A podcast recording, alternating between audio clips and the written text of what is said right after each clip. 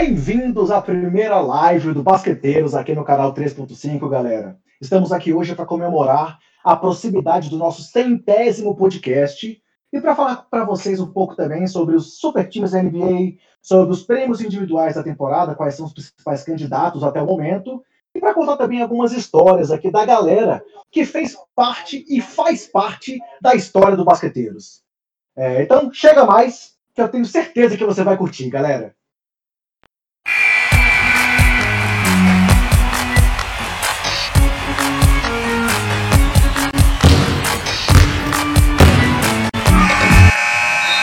Fala, basqueteiros! Eu sou o André Rocha e essa é a live e o podcast Basqueteiros número 99.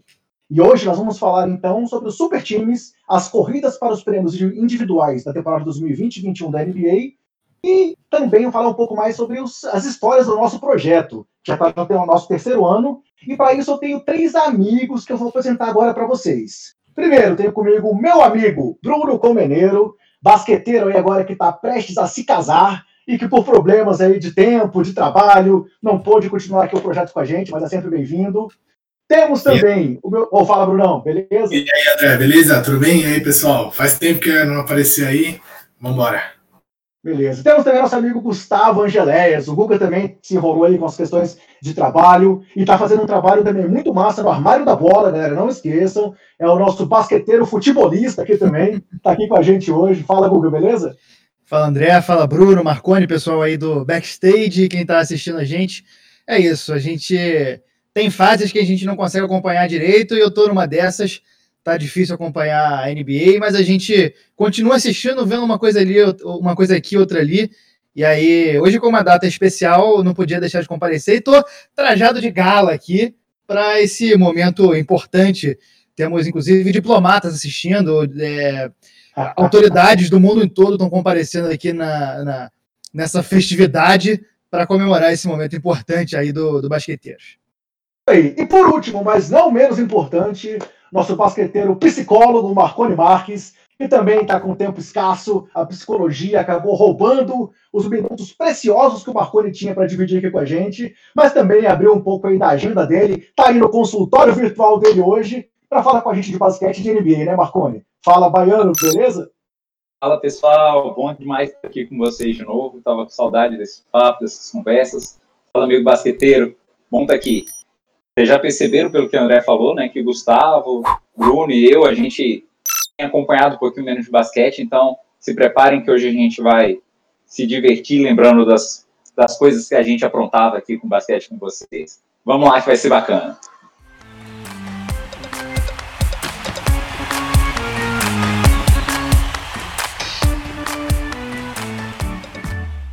De começarmos então a falar dos assuntos propriamente ditos, aqueles recados gerais para vocês. É, semanalmente o Basqueteiro está aqui no canal 3.5 com pelo menos um vídeo falando de NBA para vocês. Então, se você não está inscrito no canal, se inscreva no canal, assine as notificações. Por favor, dê também o like nesse vídeo, para que assim você possa ajudar a gente a chegar cada vez mais pessoas. E a gente também quer hoje que você mande o seu comentário. Divulgamos aí para muitos amigos do mundo do basquete, tanto eu, quanto o Bruno, quanto o Gustavo, quanto o Marconi, mandamos para muita gente. E a gente quer que vocês participem. Mandem perguntas, mandem comentários, que a gente quer interagir muito com vocês aqui hoje. Então, comente aqui embaixo, que vai ser muito legal ouvir a opinião de vocês. Além disso, dando mais alguns recados antes de entrar no assunto também, nosso podcast também é semanal e está disponível para vocês nos principais agregadores como Anchor, Castbox, Google, Apple, também estamos no Deezer e no Spotify. Temos também nossas redes sociais, sempre com o nome Basqueteiros e o nome do usuário, arroba BasqueteirosNBA, sendo o Twitter o principal canal que a gente usa para se comunicar com toda a nossa audiência. E temos também a divulgação do nosso podcast no portal do Jumper Brasil, numa parceria importante que a gente firmou com eles aí nessa temporada, que é a terceira do nosso projeto. E já que eu falei de parceria, nós temos também um novo parceiro aqui no nosso projeto do Basqueteiros, que vai entrar com a gente a partir dessa edição, que é a loja Wodsey. É uma loja que vende camisetas com estampas criativas, seja para você treinar, competir ou usar no dia a dia. E aí, nessa nossa parceria, você tem 10% de desconto em qualquer compra que você faça lá na Wodsey, no endereço wodsey.com.br é, usando o cupom de desconto Basqueteiros. Ou então acessando pelo link que vai estar assim que o podcast for, assim que o podcast estiver no ar e que o vídeo for também para o YouTube, nós vamos colocar esse link na descrição, tanto do vídeo quanto do podcast, e é só clicar no link que vai direto o desconto para o seu carrinho. Então, se você quer uma camiseta legal com tema NBA ou mesmo com outros temas, usa o nosso cupom de desconto aqui que vai ser muito legal para a gente, você que vai ter um produto muito massa chegando na sua casa. Beleza, galera? Podemos então começar a falar de basquete com a galera que está aqui eh, dando essa audiência para a gente hoje? Que bom.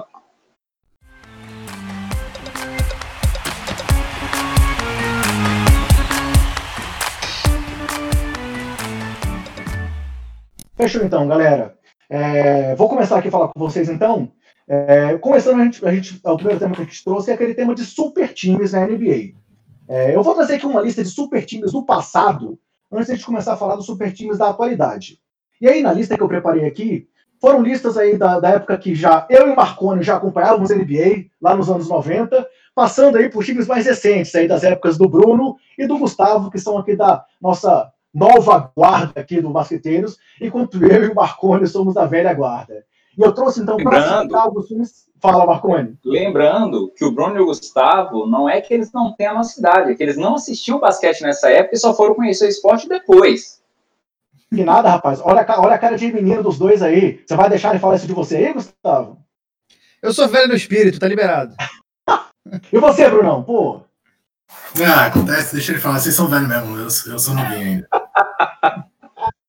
Beleza, galera. Então vou listar aqui esses times do passado, começando por super times que deram errado. Deram errado no sentido de que não conseguiram levar nenhum anel para casa desses jogadores. Primeiro eu trouxe o time do Houston Rockets, da temporada 98 e 99, quando tinha o Raquinho Olajuwon e o Chris Drexler, remanescentes lá do bicampeonato, mas levaram o Charles Barkley, mas foi um time que acabou perdendo no playoff para Los Angeles Lakers. Então, foi o primeiro super time que eu vi ser montado, nesse sentido de super times que se constroem depois, e não lá desde a origem dos jogadores, é, e acabou dando errado. O próximo super time da minha lista é o Lakers de 2004, que tinha Shaq e Kobe, e que depois trouxeram Cal Malone e o Gary Payton para aquela temporada, mas foi o time que perdeu na final para o Detroit Pistons. Então foi o segundo super time que eu vi ser montado e dar errado. Mais uma vez tem um time dos Lakers, lá de 2013, que era aquele time do Kobe, do Gasol, do Dwight Howard, do Steve Nash e do Ron Artest, Metal World Peace, Panda Friend, ou sei lá como é que esse cara quer ser chamado hoje em dia, que também acabou perdendo os playoffs para o San Antonio Spurs. E, seguindo por mais dois times que deram errado, temos aquele Brooklyn Nets de 2014, quando o Nets vendeu todo o futuro dele lá para o Boston Celtics, que também acabou não dando certo, que tinha Joe Johnson, Kevin Garnett, Paul Pierce, Darren Williams e Brook Lopes. E temos o Oklahoma City Thunder de 2018, que teve, tinha Russell Westbrook por lá, e que depois levou Carmelo Anthony e Paul George, mas acabou sendo eliminado pelo Jazz nos playoffs. E aí, Marconi, começando então com você aí, que é o veterano aqui da nossa lista. Você só fala que é mais novo do que eu, mas eu não acredito muito nisso quando você fala. É, qual desses super times aí, cara, do passado que deram errado, que você viu em quadra e que você achou melhor, assim, você, você esperava um resultado que, que, que não veio e foi decepcionante para você por conta disso? times dos anos 80, início dos anos 90, e por um lado eu fico naquela assim, poxa, eram times que mereciam o título e tal, principalmente dos anos 90. Por outro, eu fico até feliz que não tenham ganhado, porque foi a época que meu Chicago conseguiu brilhar. Então, por um lado eu lamento por eles, mas por outro eu falo assim, que bom que os caras não conseguiram. Quando eu penso no Houston, cara, Raquel Olajuwon fez história, ele foi um grande jogador, Clyde Drexler, ele teve no Dream Team, também foi um grande atleta. E o bom de você estar tá resgatando esses times é a gente pensar que hoje a gente fica falando das panelinhas que o pessoal forma, dos times que eles estão trazendo, dos super times, dessa conversa toda, mas essa história de panelinha é muito antiga. Desde que o mundo é mundo, o pessoal tenta fazer isso para poder ganhar campeonato. A questão é que hoje ainda tem o debate dos próprios jogadores estarem tentando agenciar. Mas naquela época também o assédio já era muito grande. Agora, o Houston merecia ter ganhado algum título. Eu acho que era um time muito forte. O Raquel Olajuwon é um cara que é Hall da Fama, todo mundo sabe disso. Merecia ter vencido. Dos outros que você trouxe, Lakers também eu acho que tinha que ter ganhado alguma coisa. Quando estava com aquele super time com, com o Steve Nash, com o Dwight Howard. Lembrando que já tinham umas festas ali que já não eram mais menino, né? É, o Nash chegou lá não era mais criança. Exatamente, né? Exatamente. Então, mas era um time que ficou bem montado, que a gente tinha uma boa expectativa em torno deles. Beleza. Seguindo em frente, então, eu trouxe uma lista com quatro times que deram certo. Foram super times construídos e que conseguiram aí o sucesso com um título da NBA. Começando então com o Boston Celtics de 2008, é, aquele time que tinha Paul Pierce e que levou para lá o Kevin Garnett e o Ray Allen, além de ter draftado o Rajon Rondo e que chegaram a duas finais da NBA com um título. Na sequência, temos aquele super time do Miami Heat, o Heat do Big Three, né, que durou ali de 2010 a 2014, que por mais que também tenha perdido algumas finais, é, de um modo geral, deu certo, porque conseguiu os dois anéis para LeBron Wade e Chris Bosh. Temos também o Cleveland Cavaliers de 2015 a 17, com LeBron, Kyrie Irving e Kevin Love, e que conseguiram bater uma vez o time do Golden State Warriors. E o Golden State Warriors, eu não cito aqui o primeiro campeonato, porque foi, aquele time foi formado via draft, mas que na sequência trouxe o Kevin Durant, formou lá aquele Hamptons Five imbatível, com Curry, Clay Thompson, Draymond Green, Godala e Durant. E nessa sequência é, acabou também conseguindo um novo título. É, dois títulos, na verdade, né, com o Durant sendo duas vezes MVP das finais. Então agora eu puxo a pergunta para você, Brunão. Você aí que está inclusive com essa linda camisa aí do Stephen Curry no período de universidade. É, vamos lá. Sobre esses quatro super times aí que deram certo, sem clubismo, qual que você acha que foi realmente o que mais encantou a galera que assistiu esses quatro times em quadro? Ah, tu pergunta isso já sabendo a resposta, né? Já, né, já a pergunta direcionada, mas acho que mesmo se, se fosse perguntar para os outros, para o pessoal todo aí, acho que a gente já tem a mesma opinião. Mesmo sem, sem ter clubismo, acho que o Golden State Warriors ele está numa conversa aí de um dos melhores times de todos os tempos. É, junto com muita teve muita discussão inclusive lá na, na, no, nos Estados Unidos mesmo é, discutindo se aquele time ou o time do Jordan era os melhores de todos os tempos o Lakers em suas próximas palavras então é, não eu, eu acho que é, é, muito difícil comparar um com o outro é, porque eu acho que é uma é, é totalmente diferente é, a NBA mudou muito do, de, um, de uns tempos para o outro. Acho que assim é, ao mesmo tempo que o Shaquille O'Neal diz nas, nas entrevistas que hoje ninguém ia parar ele, o Golden State Warriors, ninguém conseguiria marcar ele, eu fico imaginando ele trocando e pegando o Curry saindo de um, de um pick and roll, por exemplo, ele, ele ia tomar só bola de três na cabeça e não ia, não ia conseguir achar ninguém. Então, eu acho que assim, tem nos dois lados. Eram super times aí é, que, que, vão, que ficaram para a história, mas eu acho que nesses que você citou, eu acho que não dá para a gente negar que o Warriors está assim um pouco acima. Tinha muito talento já ali, já tinha um grupo campeão, tinha um time que venceu 73 partidas, que é o recorde numa temporada regular. Então, e aí adicionou um cara que para muitos era o segundo melhor é, jogador é, da atualidade quando, quando ele chegou no Golden State Warriors. Então, eu acho que é, é, difícil brigar contra isso. Mas os outros times também, não à toa, fizeram história, eram, eram grandes times. Marconi, o Bruno soltou uma deixa aí para você, cara. Falou do, da temporada de 73 vitórias do Golden State Warriors. O que, que você tem para falar com, é, com ele em relação a isso, cara? Em anel não vale muita coisa. Foi mal, Brunão. Eu não, eu, eu não falei eu, mas eu passei a, gente, a palavra para outra pessoa. A gente trocou, a gente trocou o anel pelo Kevin Durant. Acho que, acho que foi justo, né? acho que foi justa a troca.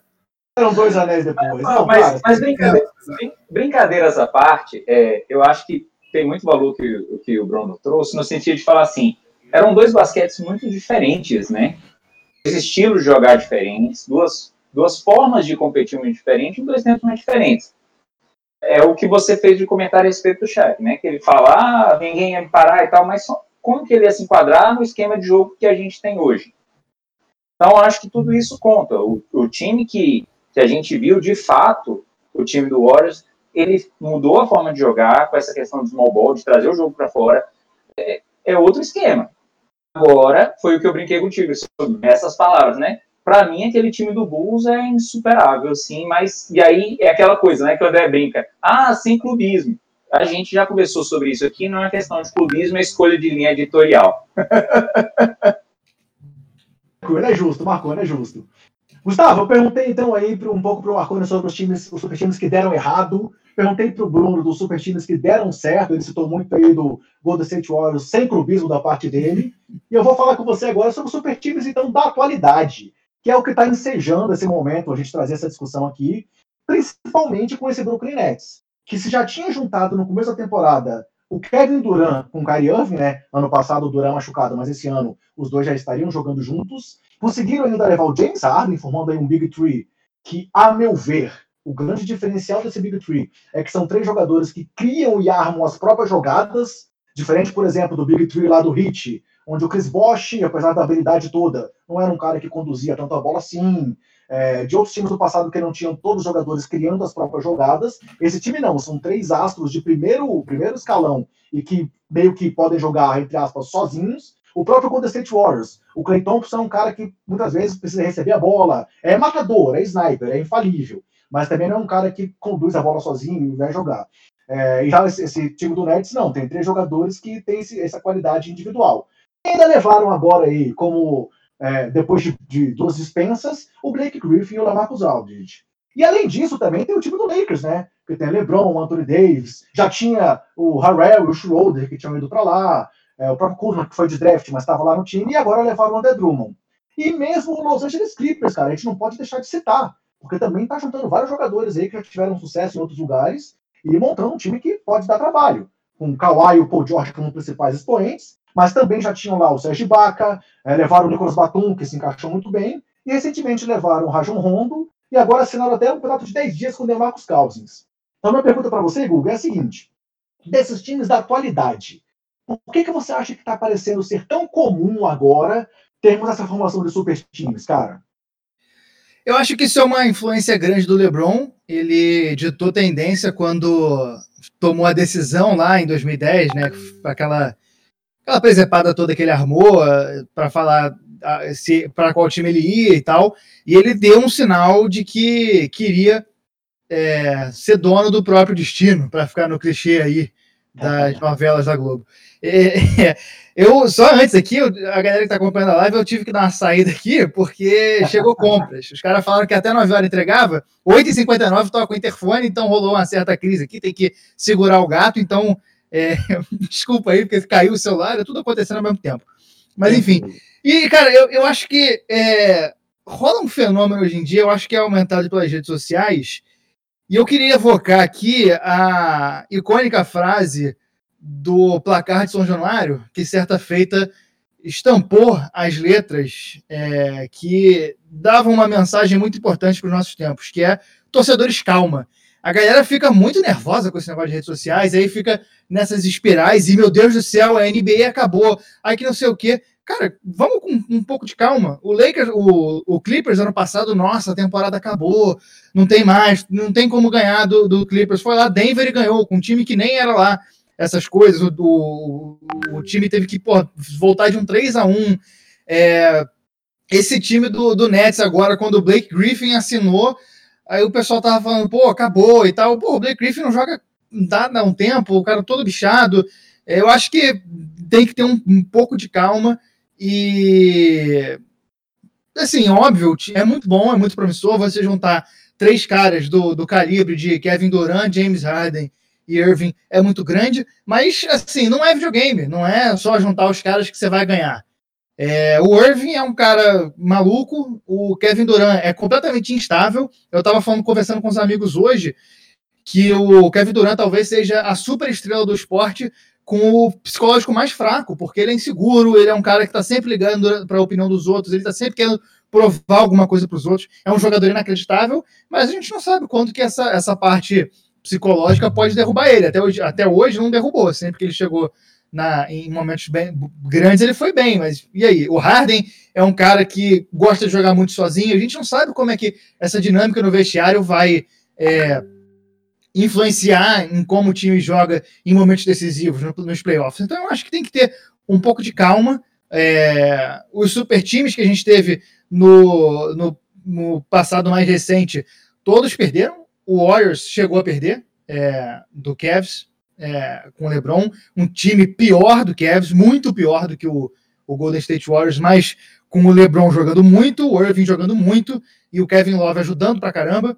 É, o Clippers ano passado perdeu e esse ano a gente não tem como garantir que o, que o Nets vai ganhar. Eu sinceramente não acho que a parada esteja tão decidida. Eu acho que na final é bem capaz deles chegarem, porque estão no leste, mas quando começa a bola, quando a bola sobe na final, aí é, é, é outra história. Como o Trajano disse no documentário do Pelé, aí é fogo na jaca. é, não, e é verdade, assim, se a gente for pensar bem, o próprio Blake Griffin, ele falou isso numa entrevista recente, né? Pô, tem dois anos que todo mundo fala que eu sou o pior jogador do time do Detroit. É. Agora que eu fui pro time do Brooklyn, dizem que é panela, que é isso, que é. é e aí eu vi um negócio que honestamente eu achei muito engraçado, que foi uma dessas páginas aí, Clutch Points e Hoop Legion, essas páginas aí que são um pouco escalafobéticas, digamos assim, um pouco exageradas demais, falando assim, é, ah, agora acabou a NBA. Aí Kevin Durant, Blake Griffin, Harden, Irving e DeAndre Jordan. Pô, irmão, vamos, vamos calmar um pouquinho. O DeAndre Jordan não dá pra botar nessa aí. É que nem aquele, aquele pôster do São Paulo de 2015, que é Rio aquele ano, Rio agora. Calma. Não, não dá pra garantir nada. O próprio André aí, ele começou falando de Harden, Duran, e ele terminou falando de Batum, de Marcos Cousins. então o pessoal começa a achar que Assim, em 2013 esse time aí era o melhor da história, mas em 2021, né, a gente está bem longe de 2013. A gente tem que ir com calma mesmo. Os três são realmente muito bons, mas o que veio depois aí vai ter que se provar. Pois é, por isso que eu trouxe a discussão para falar, falar exatamente isso, que o pessoal exagera muitas vezes, né? Eu trouxe aí três times que têm nomes que são jogadores com muitos estar no currículo, ao NBA, títulos e coisas assim, mas que nem todos estão, obviamente, no principal momento da carreira, nesse, no auge agora, né, Marconi? Exatamente. E aí uma coisa que, que eu estou pensando aqui é assim, vocês, vocês acham que falta mecanismo para poder tentar evitar a montagem de super time ou o ideal é deixar rolar solto, né? A gente lembra da clássica intervenção do Dave Stern para que não rolasse um super time no passado, e hoje o que a gente tem de ordem prática é cap salarial e ordem de draft. Agora, fora isso, tá valendo tudo e os times estão sendo montados super times independente de, de cap salarial, os caras estão estourando e não estão nem aí para isso. Vocês acham que é saudável para a liga a montagem de super times e deixa ver como que os outros respondem? Ou vocês acham que tinha que se bolar algum mecanismo para tentar blindar isso de alguma forma? O que, que vocês pensam a respeito? Alguém quer responder primeiro aí? Depois eu dou a minha opinião. Eu vou. Eu, eu acho que já tem muitos limites na NBA. É, não tenho a menor dúvida que se não tivesse o cap, não tivesse toda essa questão de acordo, a gente teria mais super times. E eu acho que fazer mais do que já tem, eu acho que é uma interferência externa no jogo que não, talvez não seja saudável. Eu acho que seria uma interferência que acabaria se tornando tóxica para o jogo. Porque, cara, esse é o tipo de coisa que não tem muito como evitar. Se o cara escolhe, é, em vez de ganhar 20 milhões, ganhar 5 milhões num ano, você vai falar o quê pro cara? Não, não, vai, vai ficar milionário sim, não, não vai rolar você ganhar menos, não. Eu acho que é o tipo de coisa que não tem muito jeito, a gente tem que se adaptar, e eu acho que é benéfico para a NBA. A NBA teve um, um, salto de audiência muito grande com o Golden State Warriors, com aquele time inacreditável. São os grandes times que trazem as pessoas para o basquete. O Dream Team trouxe muita gente para a NBA lá em 92. O time do Chicago trouxe muita gente. O time do Kobe trouxe muita gente. O San Antonio Spurs trouxe muita gente. Então, eu acho que as pessoas reclamam sem olhar para o passado, que está acontecendo basicamente o que sempre acontece. Tem muitos times bons. A formação, a forma como se monta esses times vai, vai sendo alterada ao longo do tempo e se adaptando às, às nuances do tempo atual. Mas hum, é, super time sempre teve. Vai dizer que é, Duncan Genoble, Parker é, não é um timaço? Porra, é óbvio que é. O primeiro time lá tinha Duncan e David Robinson. Não é um super time? É, só que o pessoal hoje em dia reclama porque é o jogador que está escolhendo. Realmente, é justamente isso que eu ia falar. Assim. Se a gente for pensar bem, para a NBA é benéfico que isso aconteça, para o jogador é benéfico que isso aconteça, e para os times é benéfico que isso aconteça, pois hoje pode ser seu time que está sendo ajudado, amanhã pode ser outro, outro pode ser prejudicado. Então agora eu quero aproveitar e perguntar para você que está vendo a live. O que, que você acha da formação dos super times? Manda aqui seu comentário, manda aqui sua pergunta. E mais uma vez, deixa seu like nesse vídeo, é muito importante para a gente ter o like de vocês aqui, para que o nosso conteúdo chegue cada vez a mais pessoas. E mais do que isso, se inscreva no canal e ative as notificações para que a gente possa cada vez alcançar mais pessoas. Mas então, não se esqueçam, mande sua opinião também. A gente quer ouvir vocês. É, e vamos trazer o que vocês falarem aqui para a gente discutir com Gustavo, Bruno e Marconi aqui na mesa também. É, Bruno, eu quero aproveitar então para te fazer uma pergunta agora sobre a sua participação aqui no Basqueteiros, junto com essa conversa aí, os Super Times. É, pô, a gente começou esse projeto lá atrás. Eu lembro quando eu te mandei uma mensagem no WhatsApp. Bruno, o que, que você acha de a gente tentar fazer um podcast? Vamos gravar um piloto? Na época a gente estava escrevendo o pessoal do Sobe a Bola, a gente falou, vamos mostrar para eles, tentar ver como é que a gente faz.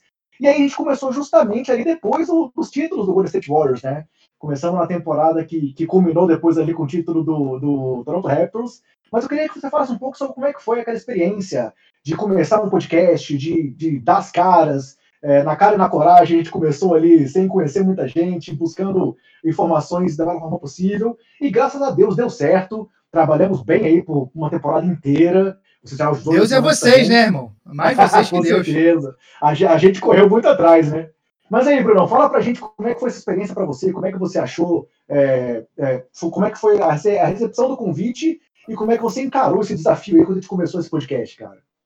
É, o basqueteiro original que aparece aí no meu nome, acho que é bem, é bem, é bem real porque a gente começou isso juntos, né?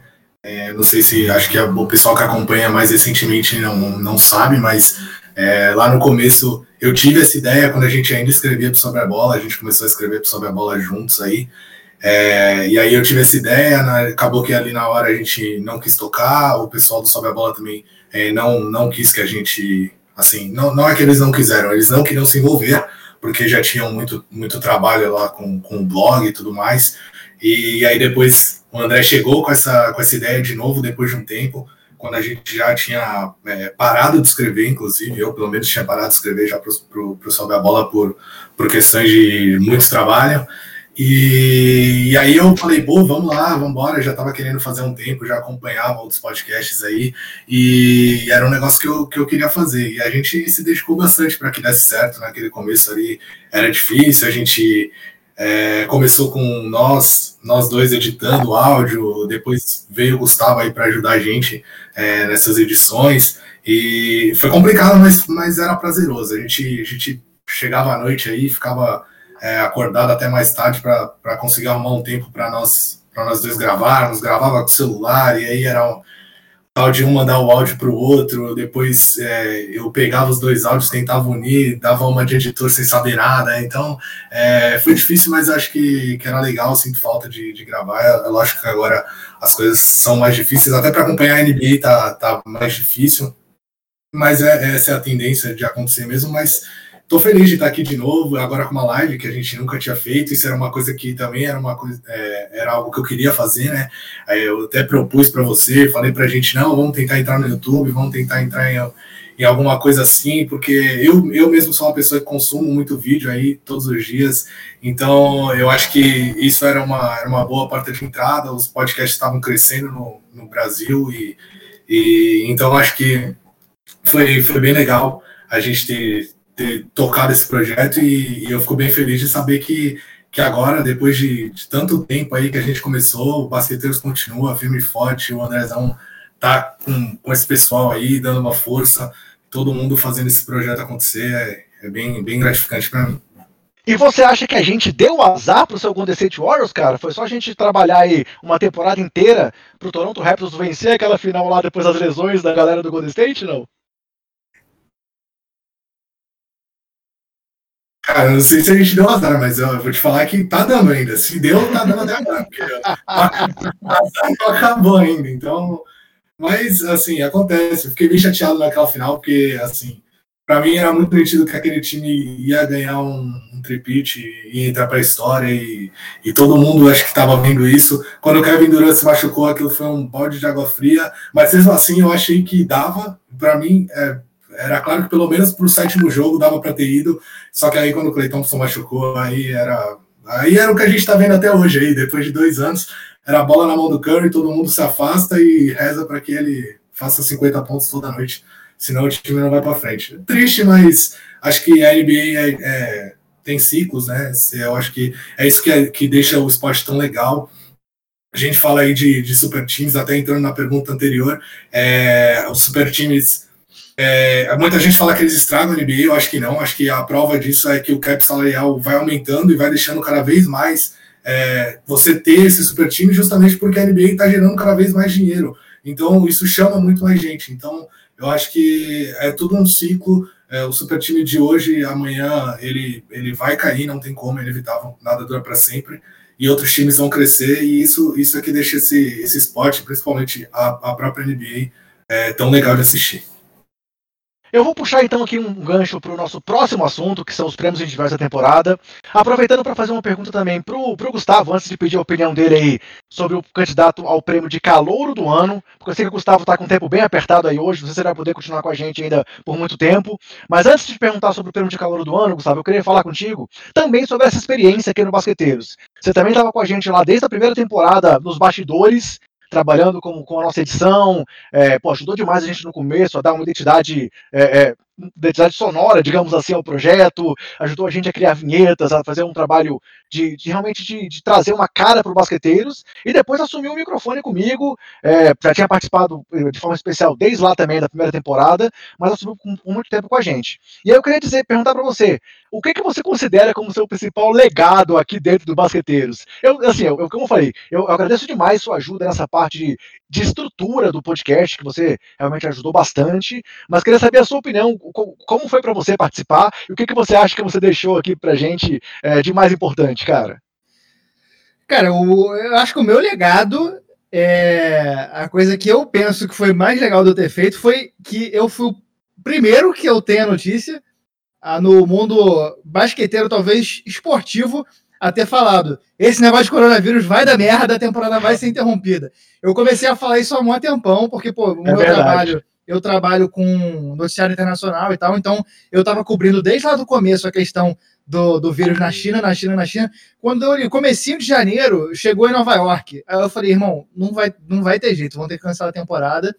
E não deu outra. E eu acho que a minha, a minha passagem aí é, nos microfones talvez tenha sido a mais conturbada, né? Porque a gente passou por isso, passou por um período ali de problemas pessoais, o André teve problemas pessoais, eu tive problemas pessoais, foi o único momento de ato do Basqueteiros foi nesse, nesse período, mas, pô, foi uma experiência muito legal, assim, foi a primeira vez que eu, eu já trabalhava com podcast há um tempo, mas sempre fazendo participações é, esporádicas e mais no backstage, que é minha, minha área de edição, eu trabalho com edição de vídeo e de áudio há muito tempo, e aí o convite do, do, do André para ficar fixo direto no, no, no, no, na frente das câmeras, né, na frente dos microfones, é, eu aceitei e foi, foi, muito, foi muito legal para mim de criar essa, essa, esse hábito de participar toda, toda semana e, e ter que acompanhar e, e, acompanhar de uma forma mais é, regular, porque é diferente você acompanhar os jogos como torcida e para participar. Você não pode falar besteira, porque tem gente que está acompanhando e vai saber se você falou besteira ou se você não falou besteira. Óbvio que, pô, o pessoal vai discordar, vai concordar, mas assim, você não pode falar merda, digamos assim, falar alguma informação errada. E isso foi muito legal, eu gostei muito. Foi uma experiência muito maneira. E acabou que é aquilo, né? Questão de trabalho, a vida chama. Quando eu tava no. Eu trabalhava no horário à noite, eu conseguia assistir todos os jogos. Inclusive, no trabalho, eu assistia NBA, que meus empregadores não escutem isso.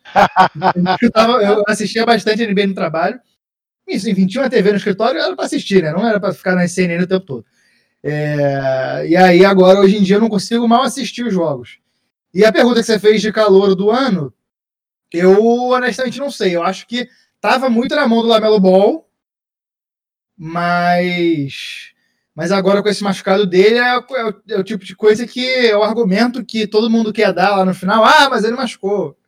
É, é o argumento que todo mundo vai usar que ele ah, não jogou tantos jogos. Então eu acho que a gente tem uma, um vácuo aí que, que a galera que está indo bem pode, pode crescer. Eu, se tivesse que apostar, e aí a aposta de quem eu acho que vai crescer é o Anthony Edwards. Eu acho que ele vai ter bastante espaço. Opa, caiu aqui. Opa, caiu, caiu, caiu. Opa. A gambiarra aqui. Eu acho que o Anthony Edwards tem potencial para crescer nesse final de temporada aí na, na terra arrasada que é o Minnesota.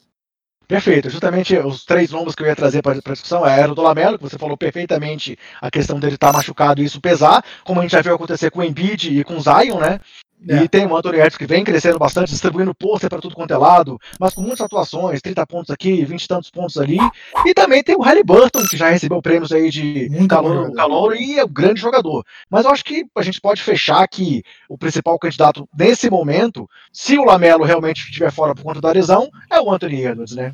Galera, eu acho que tem uma pergunta aí também, não é isso, Cristiano? Solta a pergunta aí pra gente, cara.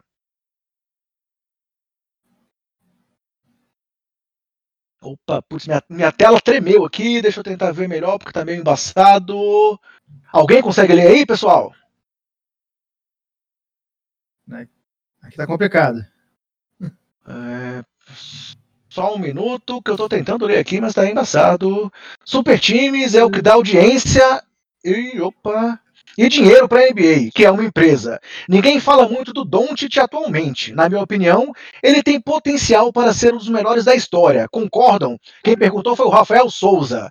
E aí, Marconi, o que, que, você acha? Doncic tem potencial para ser um dos melhores da história, cara? Para mim, ele hall, hall da fama com certeza, um dos melhores da história. É, aí é discutível para a gente pensar até qual colocação ele entraria, né? Mas hall da fama com certeza ele tem potencial para isso, ele vem mostrando o talento dele nesse sentido, ele joga muito, ele trouxe um, estilo de basquete é, europeu para a liga que já vinha né, se modernizando nesse sentido. O que ele tem feito lá é absurdo, gente. O cara, logo no primeiro ano da liga, ele já teve todo aquele destaque dele e é só crescendo. Eu acho que o Hall da Fama, com certeza, ele vai ser. Se vai ser um dos melhores, aí a gente precisa perguntar até que colocação a gente conseguiria colocar ele. Beleza. É, e com relação aos super times, realmente é, é, ajuda a NBA a ter visibilidade, como o próprio Gustavo falou, como a gente já tinha comentado anteriormente, e isso é uma tendência que eu acho dificilmente a gente, a gente difícil a gente não ter isso continuando na NBA. Valeu pela participação aí, Rafael. Agora eu só queria pedir licença aqui para discordar Fala, do amigo internauta que ele falou que ninguém fala do Doncic, aí ele tá um pouco equivocado. Se... Porque todo mundo fala do Doncic e merecido, o Doncic é inacreditável ele é um desses caras que a gente tem que porra, agradecer a, a, quem é de Deus acredita, quem é de universo agradece, que é desses caras que a gente tem o privilégio de acompanhar a carreira inteira. Né? A gente vai ver desde o começo até o final esses caras que surgem poucas vezes no mundo. E ele é realmente muito bom e todo mundo fala dele. Se, se quer ouvir muito falar dele, vai no Café Belgrado, que lá eles, eles fazem. Eles são contratualmente obrigados a falar todo o programa dele. Então lá é o, é o lugar para você ouvir falar de Doncic. E é, realmente, eu concordo contigo. O Doncic é, é, um, é um cara que a gente não deve questionar. O Dallas começou muito mal a temporada, depois acabou melhorando, por isso que talvez no começo é, o time até, até foi, foi menos comentado, comentado mais quando era recebia críticas, mas o Dallas tem crescido muito e realmente, se eles não estão ali nesse patamar dos favoritos, eles vão chegar e, e tem, tem, tem muita lenha para queimar ainda, não só nessa temporada, como nas próximas também. É, vamos lá. Próximo prêmio que eu vou citar aqui, Marconi, você que é um especialista em defesa, quando você está em quadra, no seu time de veteranos, veteranos do trabalho, veteranos das peladas. Eu vou trazer aqui cinco nomes que podem estar na briga aí pelo prêmio de melhor defensor e vou pedir a sua opinião, cara. Temos Ben Simmons, do Philadelphia, que muito do que o Philadelphia está mantendo aí a posição, mesmo na ausência do, do Joel Embiid machucado, tem a ver com o potencial defensivo do Simmons. Temos aí o Rudy Gobert, duas vezes vencedor do prêmio, e que também está monstruoso na defesa lá no Utah Jazz, que é o time de melhor campanha da liga. Miles Turner também, que está liderando a NBA em tocos e também tem uma boa média de roubos de bola. O Giannis Antetokounmpo, que também já venceu o prêmio e que né, é, é, um defensor de elite. E temos até TJ McConnell, do Indiana Pacers, liderando a NBA em roubos de bola. Vamos lá, Marconi, para você, quem vai ser o melhor defensor dessa temporada agora, cara? Primeiro, deixa eu agradecer o elogio a respeito de ser jogador de defesa. É algo que muito me honra e que muito me deixa feliz, né? Fiquei, agora eu fiquei até lisonjeado com isso. E, de fato, eu, eu gostava muito de, de, de esforçar nessa posição. É, eu tenho um palpite que é o seguinte, André. Tem um cara que desse grupo aí, além de brigar por esse prêmio, também está correndo na disputa para MVP, que é o, o Giannis Antetokounmpo. E eu acho que ele vai disputar ou um ou outro. Se ele não levar MVP, talvez ele leve jogador de defesa até que meio de prêmio de consolação. Por mais que seja ofensivo a gente dizer isso com um cara daquele, que um prêmio dessa envergadura seja de consolação. E também tem um outro cara que a gente tem que ficar de olho também, que é o Rudy Gobert, que eu acho que ele tem chance também de levar. Mas eu apostaria no Yannis Antetokounmpo pelo histórico dele, pelo prêmio que ele já tinha levado e porque ele também está nessa disputa para MVP que eu acho que vai pesar na decisão do pessoal. Bruno e Guga, alguém quer discordar do Marconi aí? Ou, ou, ou seria eu que vou discordar nesse momento? Vocês é, querem falar eu, alguma coisa não? Eu, eu quero falar. Eu acho então, que o Giannis vai brigar em tudo e não vai levar nada. Essa é a verdade. Eu acho que ele não vai, não vai, dessa vez não vai dar para ele para MVP, mas a gente vai falar mais para frente sobre isso. Eu acho que defensor ele é um ótimo defensor, mas eu acho que ele já ganhou esse prêmio na, na no último ano. O Rudy Gobert já ganhou duas vezes aí no, nos últimos anos. Eu acho que né, nesse ano vai, vai dar aí Ben Simmons. Eu acho que não vai ter como sair dele. Ele está segurando o Philadelphia, principalmente com, com o que o com o Embiid estando machucado. E a defesa, assim, ele não é conhecido por, por arremesso, que ele não tem, ele não bate bem lance livre, ele é um monstro no, no jogo em transição, né? Ele é muito rápido, mas ele, é, ele é um monstro justamente porque ele pega muito rebote, porque ele se posiciona muito bem, porque ele consegue roubar muita bola, ele entra na frente da linha de passe, então ele é um cara que está muito atento na defesa, consegue marcar todas as posições. E acho que dessa vez é, vão, vão condecorá-lo com esse, com esse prêmio de defensor do ano. Concordo contigo, eu acho que vai dar bem Simmons esse ano. E assina embaixo no seu comentário. Vamos lá, tem pergunta, galera? Solta a pergunta aí pra gente, Cristiano. Ah, só pelo pitoresco, eu queria dizer que minha torcida é pro TJ McConnell. é, típico, dá pra entender conhecendo você, Guga. Vamos lá, próxima pergunta aqui. Brunão, o que, que você acha de André Drummond no Los Angeles Lakers? Acha que vai casar bem com Anthony Davis, LeBron James e Dennis Schroeder? Essa foi direcionada a você, Bruno. Fica à vontade para responder. Quem perguntou foi o Marco Barbosa.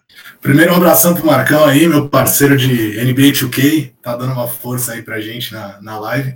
É, e depois, o que eu acho do André Drummond, assim, ele é um jogador que eu acho que muitos times queriam. Talvez a maioria dos times não, não ia querer pagar o que, o que ele recebe hoje, que é um salário alto, mas é, ele estando nesse mercado aí de buyout, que foi o que aconteceu, eu acho que todos os times que, que vão brigar lá em cima iam querer um jogador como ele, um cara muito esforçado, um cara que já teve. Ficou bastante tempo aí com média de 15 rebotes, isso, isso é um absurdo, é realmente um absurdo. Ele consegue marcar qualquer pivô, é um cara chato, é um cara é, durão, vai pegar rebote, vai brigar lá na tábua ofensiva, vai pegar cinco rebotes ofensivos por, por partida, então é, eu acho que foi uma, uma ótima adição para o Lakers e eu acho que eles não podiam ficar parados vendo primeiro que o Brooklyn Nets, que era o outro time que está sendo muito falado aí, time de Nova York e tudo mais, tudo que eles estavam fazendo, é, então eles não podiam ficar parados e o André Drummond era esse jogador que, que muita gente já queria atrás, inclusive o próprio Brooklyn Nets. E eles com o LeBron machucado, com o Anthony Davis machucado, acho que foi uma ótima sacada, acho que vai dar, vai dar super certo isso aí, vai ser um jogador importante, principalmente na hora que, que o couro comer, que é nos playoffs. Beleza, Brunão, aproveitando para você então, próximo prêmio, prêmio de melhor sexto homem. E eu trouxe aqui quatro candidatos, que se você por acaso não concordar deles, é, é, pode trazer outro, mas eu trouxe Jordan Clarkson, do Utah Jazz aí que tá voando na temporada. Eu trouxe o Harrell também, né? O Montrezl Harrell do Lakers, que eu acho que mais uma vez estava jogando pra caramba como reserva aí do Lakers, mesmo na ausência do Anthony Davis, eles vêm do banco. Trouxe Chris Boucher do Toronto Raptors, que também evoluiu muito, mas é um, tá sendo um dos melhores reservas. E o Shake Milton do Philadelphia. Algum desses é seu candidato ou é outro? Quem para você vai quem você acha que vai levar o prêmio de melhor sexto ano nessa temporada, cara? O Shig Milton, pra mim, ele só entra aí por causa do nome dele. Ele tem realmente um nome bem.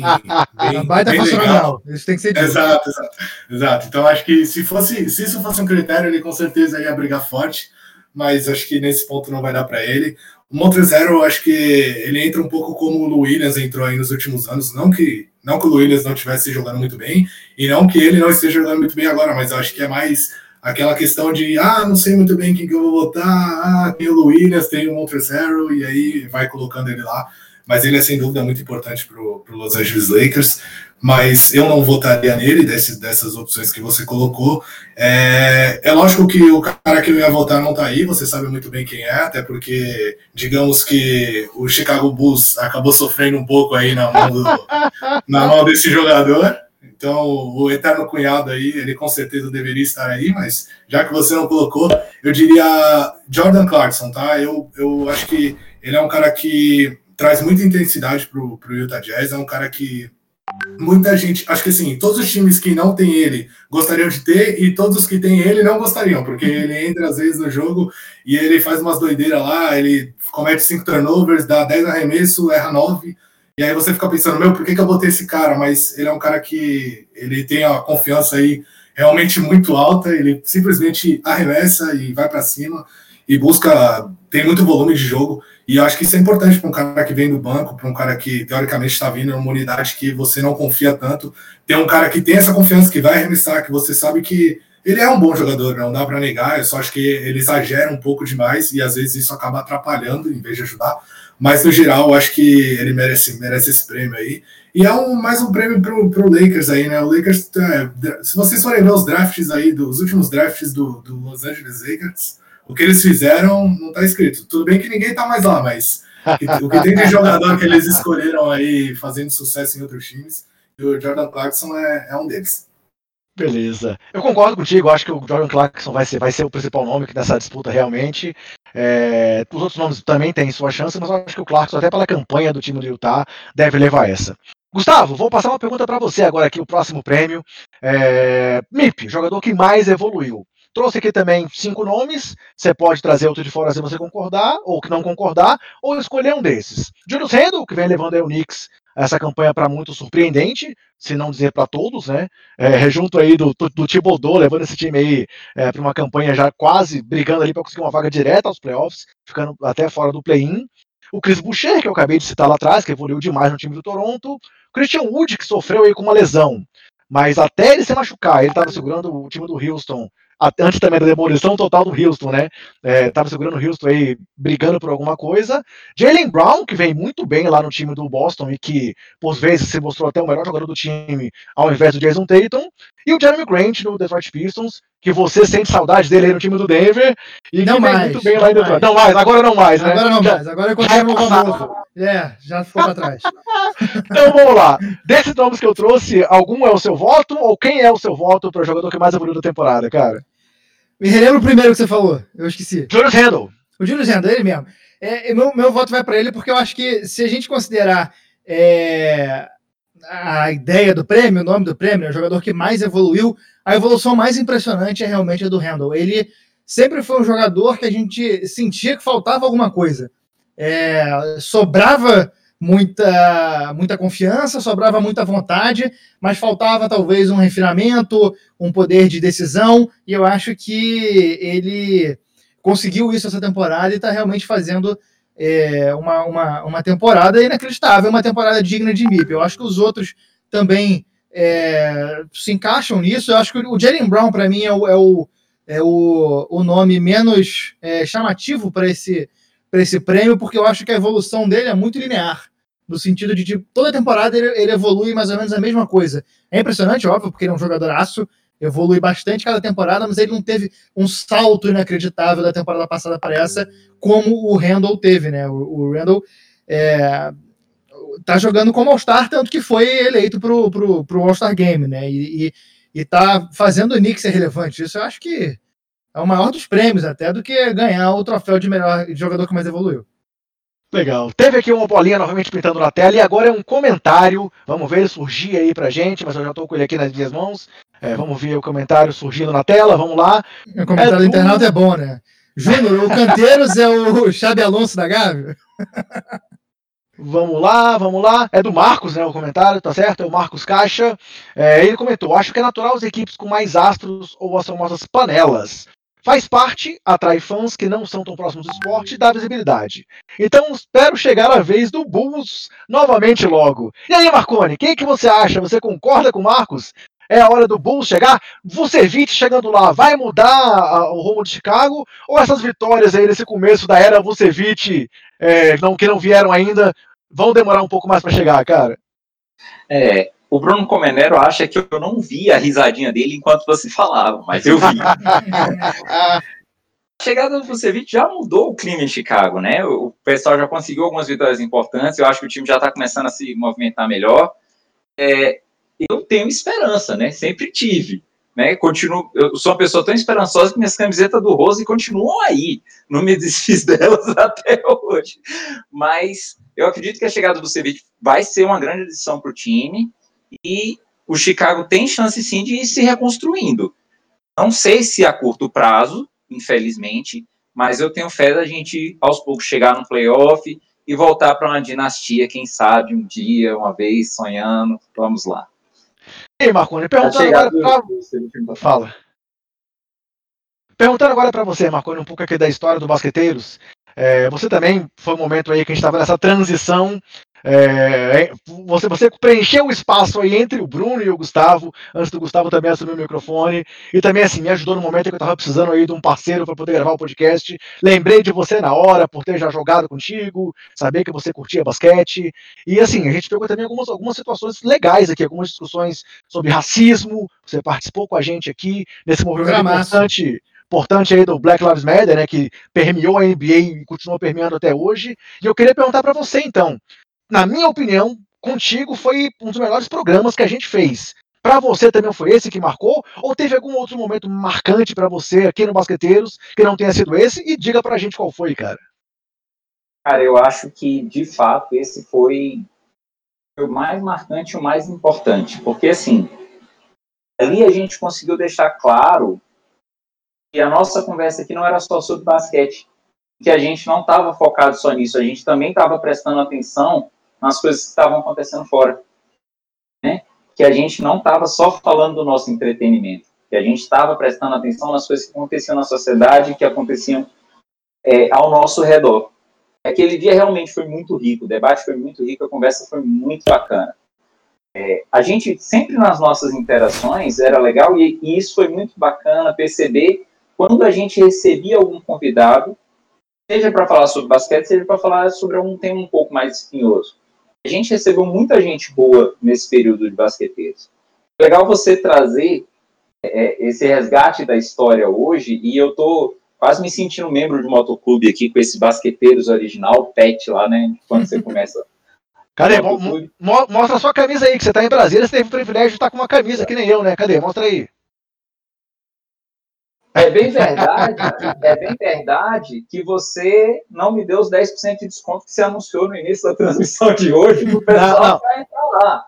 Mas essa camisa aqui ainda é produção própria. Essa, é, essa não é da Odyssey. Lembrando, galera, quem quiser comprar na Odyssey com o cupom Basqueteiros, vai ter 10% de desconto. Mas essa camisa aqui ainda é produção própria nossa, que ainda não, tá, ainda não está à venda. Essa Vamos camisa, é o, André mesmo que, o André mesmo que vai lá tirar a lã da ovelha para fazer. É toda uma produção artesanal aí que é, é complicado. Legal, continua aí, Marconi. Foi bacana você resgatar essa história, porque assim, eu também acompanhei um pouco do, do Sobe a Bola, eu participei lá e, e, a minha proposta era descrever as crônicas do torcedor, falar um pouco de basquete a partir do olhar do torcedor, um olhar menos técnico e tudo. E eu te conheci através do basquete, né? A gente se conheceu jogando basquete por, por conta do trabalho, a gente trabalha na mesma empresa e a empresa organizou um, um evento esportivo aqui em Brasília e a gente caiu no mesmo time para jogar basquete.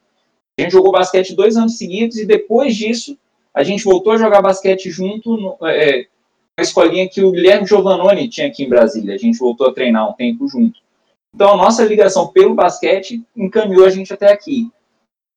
Isso foi muito bacana. Outra experiência que eu acho que é importante compartilhar do histórico dos basqueteiros é assim: sempre que a gente precisou sempre que a gente abriu a boca e pediu ajuda, todo mundo da comunidade do basquete estendia a mão pra gente. Perfeito.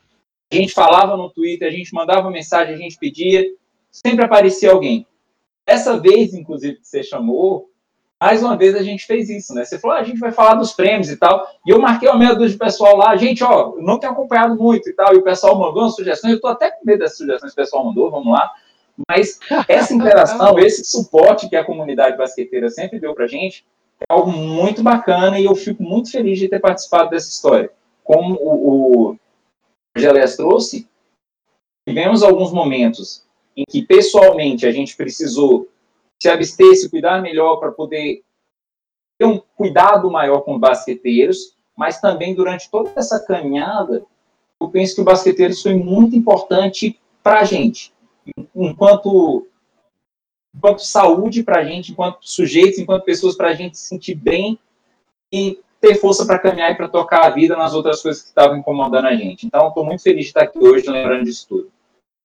Aproveitando então, próxima pergunta para você dos prêmios. Técnico do ano. Trouxe aqui os nomes do Quinn Snyder, que é o técnico do líder da NBA Utah Jazz, Doc Rivers, que chegou no Philadelphia e levou o Philadelphia também ali ao topo. No momento, o Brooklyn Nets acabou passando, né? Chegou a primeira vez aí a liderança do leste desde 2003. Mas o Philadelphia ele segurando o Sam Embiid na briga e estava até com a mesma campanha do Brooklyn até a última rodada, mas Doc uhum. Rivers surpreendendo muita gente, levando o Philadelphia à ponta, e eu trouxe o Monte Williams, também técnico do Phoenix Suns, que assumiu lá fazendo um ótimo trabalho, liderando ali o Chris Paul mais uma vez, tinha treinado o Chris Paul lá na época do, do New Orleans Hornets e agora está lá em Phoenix, e está levando o Phoenix Suns à segunda colocação do Oeste, à frente de Lakers e Clippers. Então, pensando nesses três nomes, Quinn Snyder, Doc Rivers ou Monte Williams, qual dos três você indicaria como técnico do ano ou algum outro, caso seja a sua opinião? Antes de eu, de eu falar desses, eu vou aproveitar para dizer quais foram as indicações de prêmio que eu recebi no Twitter. onde que eu me meti. Eu recebi indicação do Lucas Davi, parceirão nosso, do João Lima. O pessoal do Buzzer Beater concordou com eles, né? O Lucas Davi é do 48 minutos, sempre ajudou a gente. O Buzzer Beater não dá para confiar, o Heitor não dá. Recebi MVP, Kawhi Leonard, Jokic. Jokic eu, eu tenho acompanhado o Kawhi esse ano, eu sei que não tá tanto assim. A calor do ano, Enio Oturu. Gente, eu não sei nem quem é. Ó, ó, ó, ó o voto leitor aí, Guga. É. Aí eu falei assim, cara, isso aqui tá. Eles falam, vocês, às vezes, a gente brinca aqui a respeito de clubismo, mas eu fiquei com medo. É, sexto homem, o Terence Mann, o Anthony Edwards, o MIP, o Terence Mann, para treinador, que aí é o que a gente vai conversar agora, o Tyron Lu, o Steve Nash ou o Doc Rivers e o Tom Thibodeau. Tem, tem, bons votos aí em cima. Vamos lá, es, es, escolha o seu voto então. Então vamos para a nossa lista aqui. É, eu, eu, eu, tenho achado muito interessante a trajetória do Steve Nash. Né? Sempre admirei muito enquanto jogador. E agora, como treinador, eu acho que ele tem feito um trabalho interessante.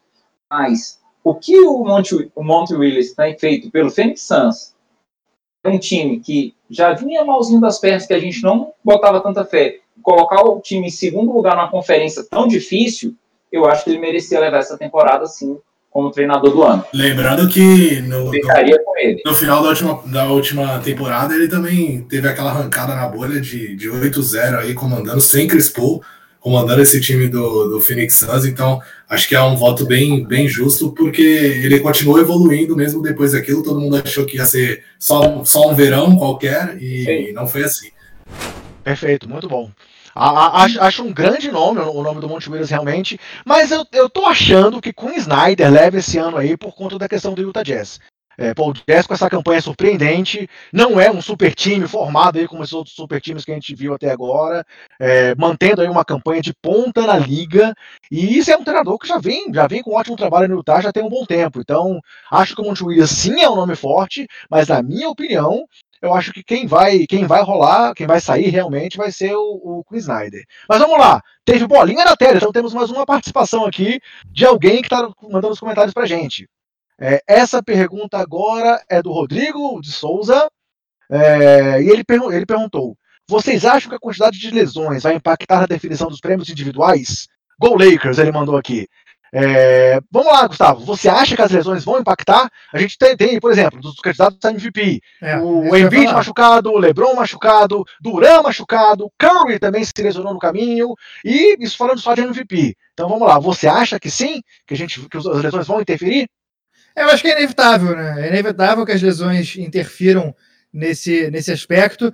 Todo ano a gente tem alguma lesão de um cara muito importante que a gente lamenta. Se a gente for recorrer aí a vários anos, vários anos para trás, a gente vai ver que todo, toda temporada tem alguma dessas. E essa é uma temporada típica, né? É uma temporada que é, os jogos estão mais apertados, as viagens estão mais apertadas, tem uma tensão maior por causa da questão do coronavírus, tem muitos jogos perdidos por causa do coronavírus, hoje em dia nem tanto, mas no começo da temporada principalmente, então acho que é, é inevitável, só esses casos que você citou aí, LeBron e Embiid na corrida por MVP, é muito provável que eles fiquem é, prejudicados nessa corrida, e até o, o, caso do LeBron, a gente não sabe se ele volta, é, quando ele volta, provavelmente uhum. vão dar uma poupada nele para ele voltar só a tempo de pegar ritmo para os playoffs. Então é bem provável que o LeBron esteja fora dessa corrida pelo MVP e aí isso dá espaço para outras pessoas, outros, outros caras surgirem aí. Beleza. Lembrando, galera, quem está assistindo aí a live, ainda não deixou o seu like, dê o like aqui pra gente. Isso é muito importante pro nosso trabalho. Vamos lá, Guga, já que você respondeu essa pergunta aí é, sobre as lesões, vamos falar de executivo do ano. E aí eu Porra, trouxe aqui... quebrar, né, amigo? não, mas eu trouxe três nomes. Eu acho que assim, acho que esses nomes. Não, eu já vou mandar, eu vou mandar. Pra mim, executivo então, manda, manda bala. é o Carne Sovas. Carne Sovas é muito absurdo. Ele conseguiu fazer com que o o, a torcida do Chicago Bulls tivesse razão de ter esperança. Isso é algo que é, até os, os mais otimistas dos homens duvidariam que acontecesse. Quase um É. Mas assim, falando sério, o Carlos Sovas ele, ele é um executivo muito bom. Quando teve a mudança do, dele, quando ele saiu de Denver e foi para Chicago, eu falei isso aqui no Basqueteiro, eu falei, cara, o Carlos Sovas é um cara muito bom. É, ficou uma certa dúvida sobre como ele ia trabalhar sem o Tim Connery, né? Que o Tim Connery ficou em Denver. O Chicago até tentou tirar o Connery de lá, mas ele, ele preferiu ficar.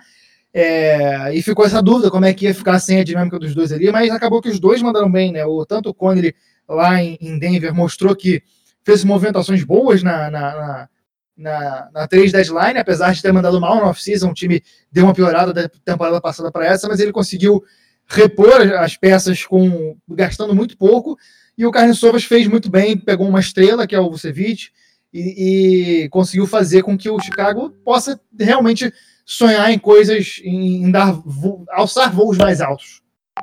Legal. E aí, você eu não sei, eu não sei. Você quer responder ele, Marconi? Exatamente. Não, eu, eu só queria fazer um comentário. Eu não sei se eu fico com raiva ou com medo da cara do Bruno Fluminense quando alguém fala do Chicago ela, e ele dá essa risadinha. Eu não sei se eu fico com raiva, tipo assim, como assim você tá dando essa risada? Ou se eu fico com medo, tipo, ele tá vendo alguma coisa que eu não tô percebendo e meu time tá indo pro buraco, entendeu?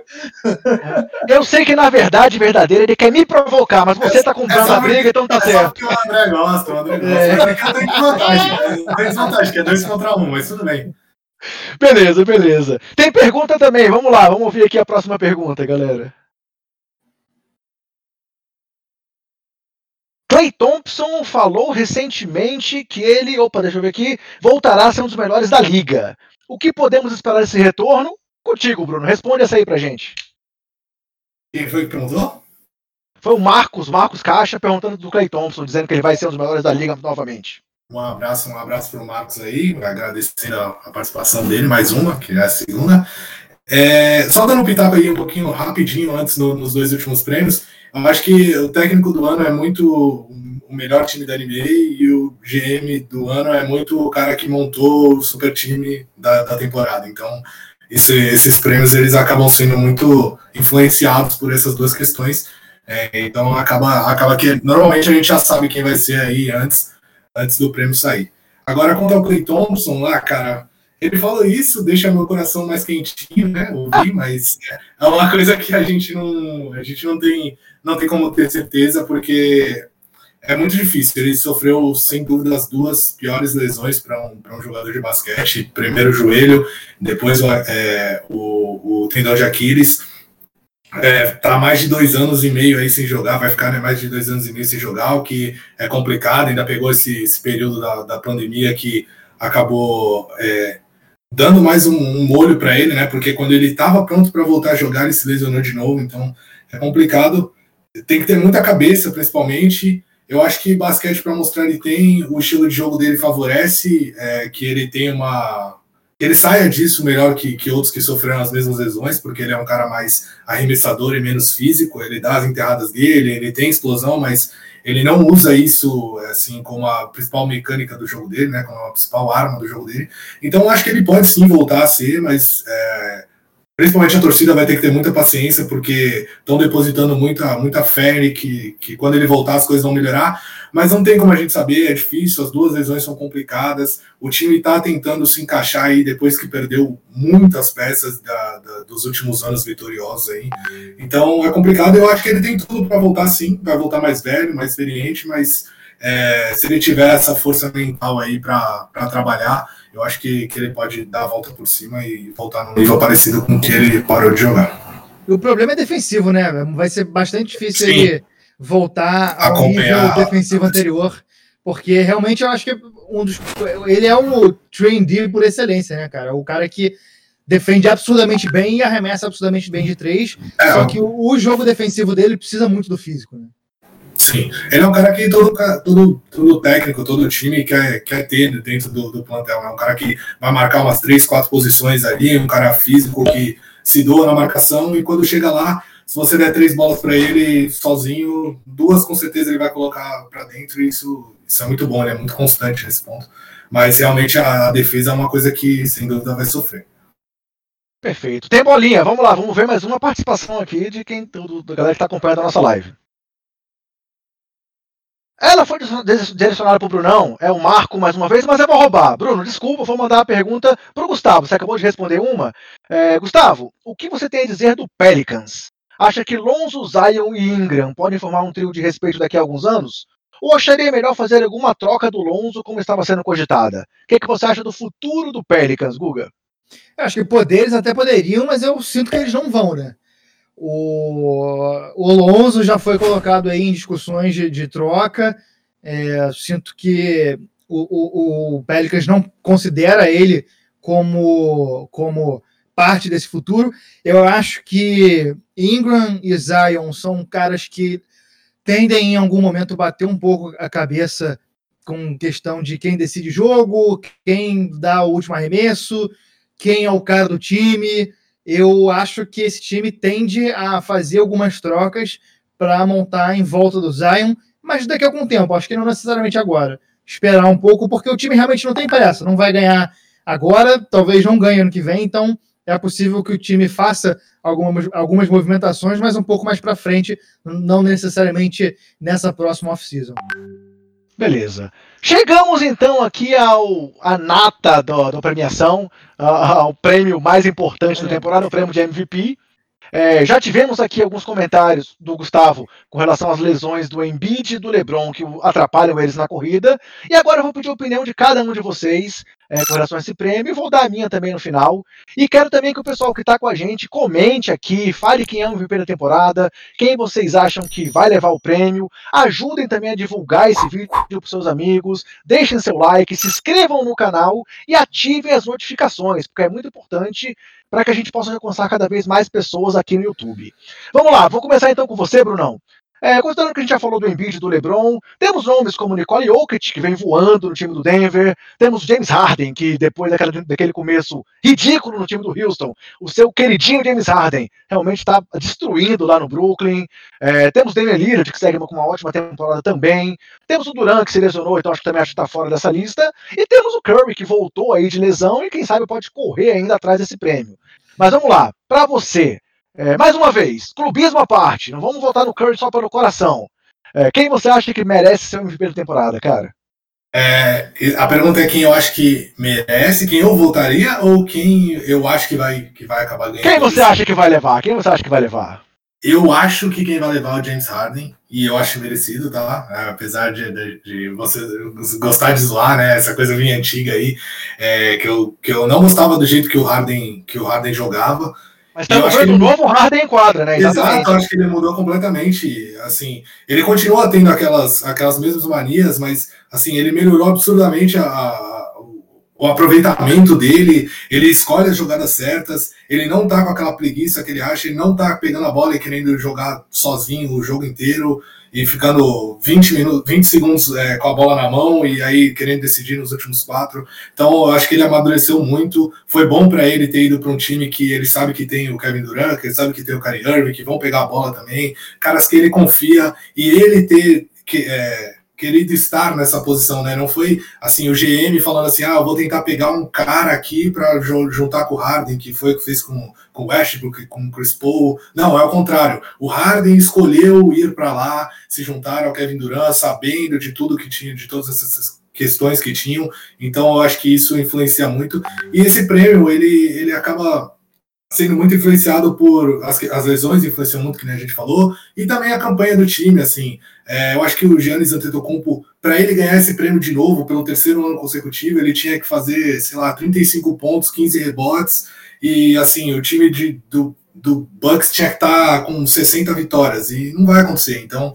É, então acaba ficando muito mais difícil para ele, para ele ganhar esse título. Então acho que ficaria mais entre o Jokic, é, que está numa temporada absurda, mas aí o, o fato do Denver não estar tá indo tão bem acaba tirando um pouco as chances dele. A mesma coisa do Damian Lillard, que seria o meu voto, é, porque eu acho que ele faz coisas absurdas em um time que não é tão bom, que depende muito mais dele. O Harden consegue jogar mais tranquilo. E tem o fato do, de que o Harden fez uma presepada gigante aí no começo da temporada, e eu acho que não dá para pagar isso. Então, eu acho que esse fato, para mim, tiraria o meu voto se eu tivesse um voto na hora de, de colocar lá, eu colocaria o, o Damian em primeiro. Mas eu acho que quem vai ganhar o Harden e é totalmente merecido pelo que ele vem fazendo em Brooklyn. Em Brooklyn. E aí, Guga, você concorda que o Harden vem à frente aí? Ou você acha que o Joker leva essa, cara? Ou um outro nome, claro. Temos Yannis aí brigando por terceiro MVP. Não, vai que você acha que ele vai igualar Larry Bird? Eu sou obrigado a votar no, no Jokic. É, é lógico assim, eu, aproveitando aqui, eu, eu quando participava mais frequentemente, eu tinha a cota bola presa, né? Que eu sempre citava bola presa, tal qual eles têm a cota Zach Lowe. E é uma parada aqui sobre o prêmio de MVP que, que o pessoal do Bola Presa fala aqui, eu concordo muito, é que é um prêmio muito subjetivo, né? É o jogador mais valioso. O que, que quer dizer o cara ser valioso? O que, que faz com que ele seja valioso? E aí, valor, cada um atribui o próprio valor. É... Analisando assim de uma forma mais é, pragmática, eu acho que faz muito sentido as pessoas que é, não olham com tanto carinho para o Jokic MVP pelo fato do Denver não estar indo bem. Eu acho que isso pode ser algo, é algo que o time está consertando, já, já melhorou bastante em relação a, ali ao primeiro terço, primeiro quarto da temporada, e eu acho que a tendência é melhorar agora com, essa, com, a, com a adição do, do McGee e do Aaron Gordon. É, eu acho que o fato de ser um mercado menor, não é num Lakers, não é num Knicks, não é num Clippers, não é num Nets, isso afeta também, tem menos gente olhando os jogos de Denver, de fato, mas ao mesmo tempo eu acho que o Jokic está fazendo uma temporada absolutamente histórica. É simplesmente é, inacreditável que ele está fazendo. É, é, uma, é, uma, é o tipo de coisa que gerações e gerações de jogadores vão olhar e vão querer fazer e pouquíssimos vão conseguir, porque pouquíssimos jogadores vão ser que nem o Jokic. Pouquíssimos jogadores vão ter o tamanho, a força, a visão de quadra e vão ter as condições para fazer o que ele está fazendo. Então, o meu voto é para ele, é o meu jogador favorito, é o cara que eu assisto, o cara que me dá mais prazer de assistir. E talvez o cara que jogue mais diferente, né? É, a gente está numa NBA razoavelmente padronizada, em que os times jogam de uma forma mais ou menos parecida, e o Denver é um time que joga bastante diferente disso, justamente por causa do Jokic. É um time que roda em volta de um pivô e é armado através das mãos de um pivô e um pivô genial, que faz o que nenhum pivô já fez na NBA e, e, já é o maior pivô passador da história da NBA e tende a consolidar isso. O que me tranquiliza é que se o MVP não vier essa temporada, vai vir nas próximas. O Jokic vai ser MVP e chuto que vai ser o primeiro MVP a ser da posição de pivô desde o desde o Shaq, se eu não me engano. E aí, Marcos, eu sei que você, eu sei que seu voto do coração seria no Michael Jordan. Eu Ou então seu voto é... Zach Lavine aí agora, é dois Zach ah. Lavine, por favor, não. Né? Pois é, eu acho que o voto do coração do Marconi seria no Jordan. Sei que ele também ama um pivô, então acho que o Joker é um favorito dele. É, acho que ele não vai votar no Vucevic, não tem coragem para isso. Vamos lá, Marconi. Quem você acha que leva esse prêmio, cara? Cara, tem, tem um nome que eu queria muito poder colocar na mesa hoje, mas que ainda não vai dar. Que é um nome que até um dos amigos basqueteiros mandou pergunta comentou, que é o do Doncic. Hoje não dá pra gente colocar ele ainda na briga pelo MVP, mas é um nome que eu gosto muito. Um dia ele vai ganhar. O, é isso que eu ia falar. Você comentou, é, Gustavo, que o Jokic, se não ganhar agora, vai ganhar brevemente. Eu tenho fé que esse cara vai ganhar em breve, porque é, do jeito que você falou que gosta de ver o Jokic jogando, eu gosto de ver o Doncic é. jogando. Cara, eu fico entre o Jokic e o Harden. O Harden, o Bruno trouxe, que, que defendeu, é muito legal assistir a diferença dele, a evolução dele, do que ele jogou no início da temporada no Houston, do que ele está jogando no Brooklyn. Tudo, em todos os fundamentos, o cara evoluiu. Se você for olhar a estatística dele, em tudo o cara cresceu. Tudo. É impressionante. Isso eu acho que pesa muito. Agora, eu concordo com, com o Gustavo em relação ao Jokic. O cara tá jogando muito e ele é uma posição é, para armar jogo não é convencional. E ele está com média de, de, de, assistência extremamente alta para quem é pivô. Então eu acho que deve cair no colo dele isso aí. Claro que tem o que a gente também sempre fala, né? depender da classificação do time no fim das contas. Isso vai pesar muito na hora da decisão. Mas eu queria que ele levasse essa. Beleza, então vamos lá. Tivemos aí até agora dois votos pro James Harden e um voto pro, pro Jokic. Eu vou empatar novamente o negócio aqui. Eu vou votar no Nikola Jokic. Acho que o Jokic. Dois tá, votos pro Jokic. Então é 3x1 pro Joker. Então é 3x1 pro Joker. É, eu acho que, que o Joker tá jogando demais. O Barba realmente, para mim, já chegou virando o dono do time do, do, do, Brooklyn Nets. Isso me surpreendeu. Ele realmente chegou, não só por ter ficado jogando esse período em que o Kyrie teve fora e que o Duran ainda está fora, mas assim, acho que ele tá, tá, tá jogando muito, tá sendo aí é, é, o dono do time nesse momento, mas eu acho que o que o Joker vem fazendo, eu já, eu já brigava, eu já reclamava aqui no podcast, vocês que conhecem o trabalho faz tempo sabem, é, é faz tempo que eu dizia que eu queria ele ver, ver ele na corrida para MVP, já achava que ele merecia ano passado, por exemplo, e esse ano eu gostaria muito que ele levasse pelo que ele mostra, pô, é um jogador excepcional, é, é, a gente brinca que ele joga de terno, né, Google, a gente falava isso aqui, é. o cara, o cara, assim, daquele tamanho, aquela visão de jogo, passes fenomenais, eu acho que para mim o Terno, terno de alfaiate porque a pancinha ali tá avantajada, mas eterna. exatamente, exatamente. Eu então, galera, é outro fala, motivo Marconi. pelo qual a gente simpatiza com ele, né? Tamo junto, é, é, Ele faz a gente ter físico de atleta, pô. Eu comprei a camisa do David e veio com a barriga dele, inclusive. Eu botei e tava lá, marcando só o, a camisa. Só o Brunão que vai fugir dessa, desse assunto aí, o Brunão, que é o atleta basqueteiro. Mas aí eu, o Google e o Marconi temos esse lado de, de incomum com o Joker também. Já. Foi o tempo. Calma, você tá casando, a barriguinha vai chegar, relaxa.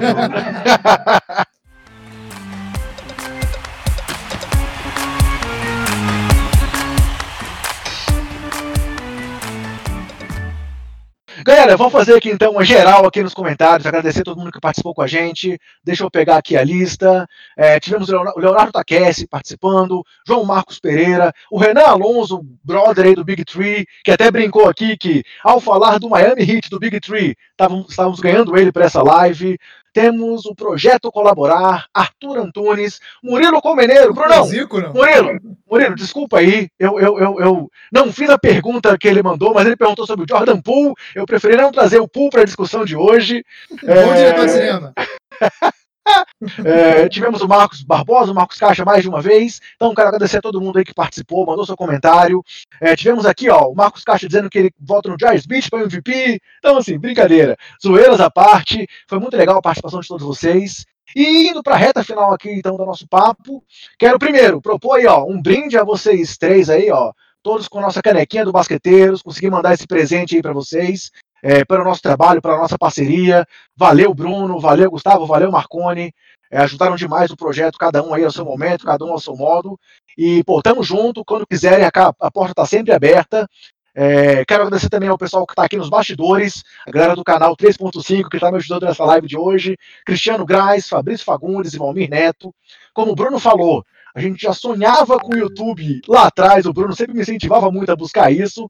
E agora, quando eu encontrei esses meus amigos de longas datas com um projeto legal, é, o Basqueteiros foi um dos programas que entrou aqui no canal 3.5. Temos também o Palpite da Hora, que fala sobre futebol.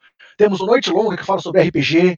Então a ideia é trazermos aqui conteúdo de qualidade sobre assuntos aí que agradam a galera mais nova, mas também a galera que tem seus 35 anos ou mais, como é o nosso caso, né, Marconi?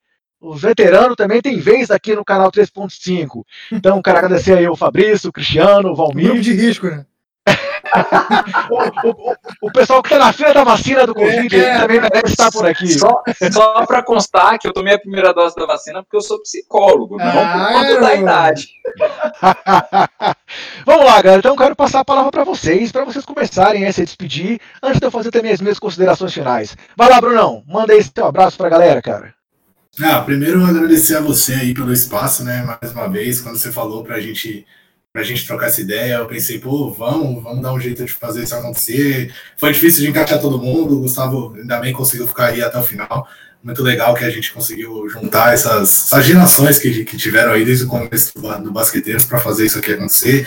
Legal que a caneca chegou aqui também, é, tá, tá bem bonita. Então, quero primeiro agradecer a, a vocês três aí, o pessoal do backstage que tá está fazendo esse projeto bem legal. E agradecer a minha mulher, a Natália, que está aí prestigiando, minha família, meus pais, minha irmã, a molecada que joga 2 comigo, o Murilo, meu primo, falou do Jordan Poole aí, João, o pessoal que, que joga Marcal também que comentou, então o Arthur, o pessoal que, que joga comigo, que tá, tá sempre junto, tá, tá prestigiando aí. Quero mandar um abraço especial para cada um deles e principalmente para vocês que, que fizeram isso aqui acontecer e que, que, isso, que esse projeto dure bastante, que cresça mais e mais e que a gente possa voltar é, para falar para grandes públicos aí, até quem sabe um dia voltar aí né, no prêmio de MVP é, realmente lá, lá nos Estados Unidos. Opa, so, sonhar não custa nada, né, não, é. Guga? Bola pra você, gente, cara. Tem gente acreditando no Vucevic aí, então não custa nada. Né? Vamos lá, galera. Vai lá, Guga. Agradecer também vocês aí pela companhia, é, parabenizar Andrezão pela, pela força de tocar esse projeto. É, fazer podcast não é fácil, porque é, o crescimento dos números é devagar, tem que levar muita coisa no braço. É, realmente, porra, o André leva esse projeto é, no braço por amor ao esporte, amor ao basquete e com ajuda, né? A gente ajuda ele, a gente faz parceria, a gente faz amizades. São pô, três caras aqui que eu considero meus amigos que, que a gente conheceu por causa do basquete. E parabenizar aí, agradecer. E, pô, cara, a gente fez muita coisa maneira, né? A gente fez muita coisa legal. A gente fez programa na Mostra do Kobe, que foi um programa pô, super emotivo. A gente fez programa Verdade. com o Bugarelli, um Bugarelli, que é um cara que a gente admira pra caramba. A gente fez programa com o Denis do Bola Presa, que, pô, é um dos caras que eu levo como referência para as coisas que eu faço. É, então, assim, a gente, é, fazendo essas participações, a gente conseguiu fazer coisa bem legal e, e dá orgulho de ver o projeto chegar nessa fase que chegou. Torcemos para que avance mais. Fazer uma propaganda rapidinho, que o André já fez, do meu projeto sobre futebol, Armário da Bola. A gente fala sobre futebol, história, é, sociedade, relacionando o esporte como um fenômeno cultural. Lá a gente fala de história, então a gente não precisa acompanhar jogo toda quarta e domingo, então facilita um pouco.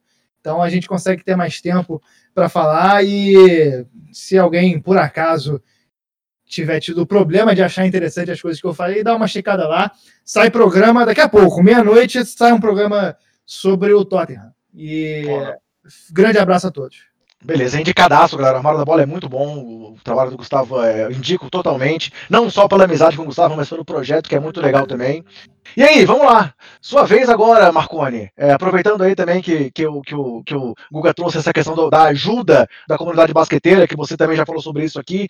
Eu, eu me reservo o direito de não citar nomes, porque, cara, a ajuda foi muito grande desde o começo. Pô, eu tive a honra de ir pessoalmente lá no Belgra Palusa, é, juntando lá o pessoal do, do, do, do, do Café Belgrado e toda a comunidade basqueteira. Foi um, momento marcante pessoal para mim e que ajudou muito aqui no projeto. Fiz muitos contatos, peguei, conheci muita gente que já participou aqui com a gente depois daquele momento, o próprio Bulga aí, que, que, que o, Gustavo citou, pô, eu não me esqueço aquela madrugada que eu dividi ali com o Guilherme, com o Lucas e com o Rodrigo Alves também, ali no lobby do hotel, conversando até de madrugada sobre basquete. Então, assim, me, me reservo o direito de não citar todos os nomes, porque eu vou acabar esquecendo alguém que vai merecer ser citado. Mas, Marconi, sua despedida então, cara.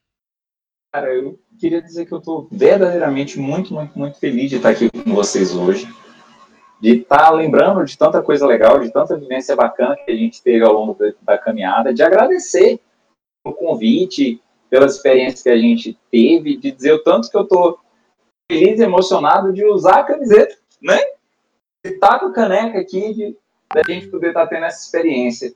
E do mesmo jeito que o, o Bruno lembrou de agradecer a família, os amigos e tal, agradecer também porque é o pessoal que segura a meninada quando a gente precisava gravar até mais tarde, né, que segurava as contas para a gente, para a gente poder estar disponível aqui.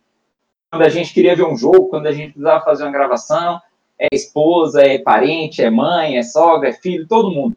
Então, cara, obrigado pela oportunidade, André. Obrigado aos demais também por estar aqui junto. Valeu, valeu mesmo pela experiência. Bom demais estar aqui com vocês. E para o amigo basqueteiro que acompanha, muito obrigado por estar aqui com a gente durante todo esse tempo de caminhada e continua firme, porque o André está levando isso com muito carinho e com muita dedicação e tem valido a pena. Bem, como eu falei no começo, esse nosso, essa nossa live vai virar um podcast também, vai ser o nosso podcast 99. Espero que vocês tenham curtido é, tanto quanto a gente curtiu estar aqui. É, então vamos ter, ter, vários views aí no decorrer do tempo.